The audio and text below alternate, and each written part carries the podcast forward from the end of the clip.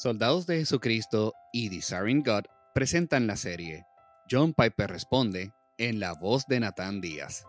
Un joven nos escribe para preguntar, Pastor John, ¿es un pecado si yo tengo una cita con una mujer no cristiana? Quiero preguntar lo siguiente, ¿qué considera él que es el pecado?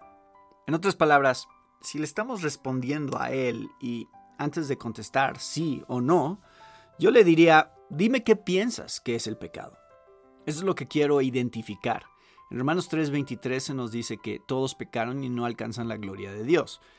Así que parece ser que pecar es no alcanzar la gloria de Dios. ¿Qué significa eso? ¿Qué significa no alcanzar o quedarse corto de la gloria? La palabra en griego, ustereo, significa faltar. Así que pecar es que nos falta la gloria de Dios. ¿Faltar en qué sentido?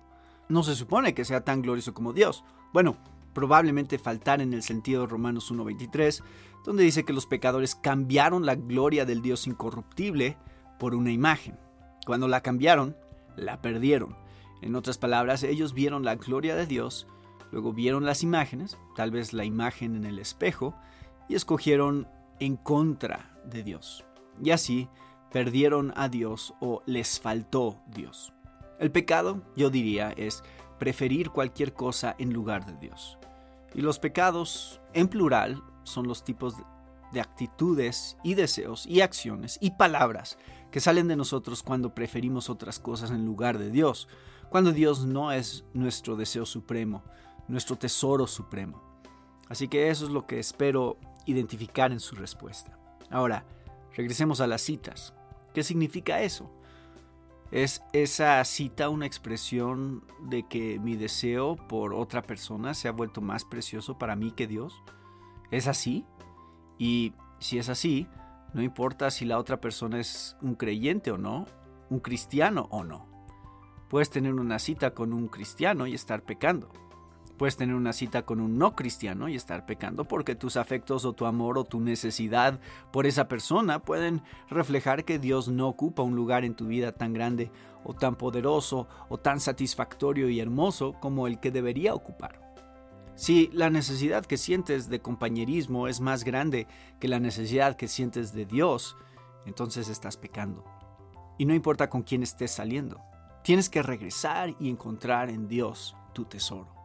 Así que eso es probablemente más de lo que estaba él preguntando, pero aquí está lo que seguramente él quiere saber de verdad. Digamos que yo no tengo ese problema, no estoy anhelando a otra persona más de lo que anhelo a Dios. ¿Es un pecado aún así tener una cita con un incrédulo? Mi respuesta sería, ¿para qué estás teniendo citas? ¿Para qué consideras una cita? Y podrías responder, bueno, no tengo ningún interés romántico y quiero testificar de la gracia de, Dios a esta incrédula mientras comemos una pizza con la esperanza de llevarla a Cristo. En otras palabras, esto es simplemente evangelismo y no romance. Yo te diría, está bien, hazlo, pero ten cuidado porque cuando un hombre y una mujer pasan tiempo juntos, pueden pasar cosas más personales y más íntimas que simple evangelismo, sobre todo cuando hablan sobre cosas profundas. Lo he visto suceder y te advertiría que tengas cuidado.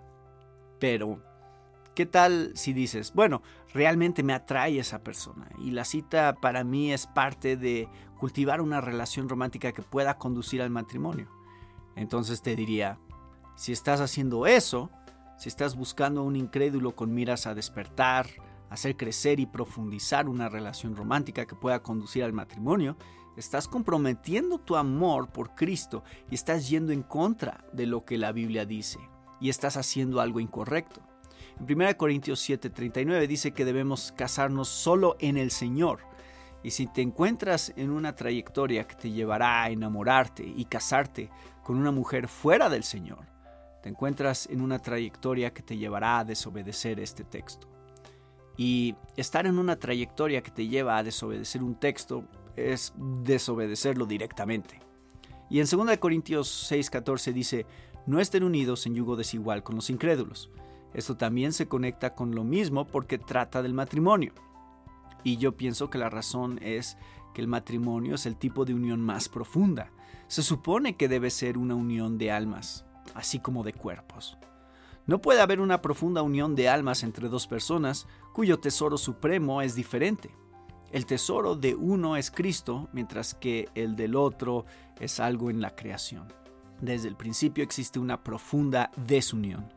Así que buscar una cita, cultivar una relación que pudiera llevar a un matrimonio prohibido, está, pienso yo, prohibido.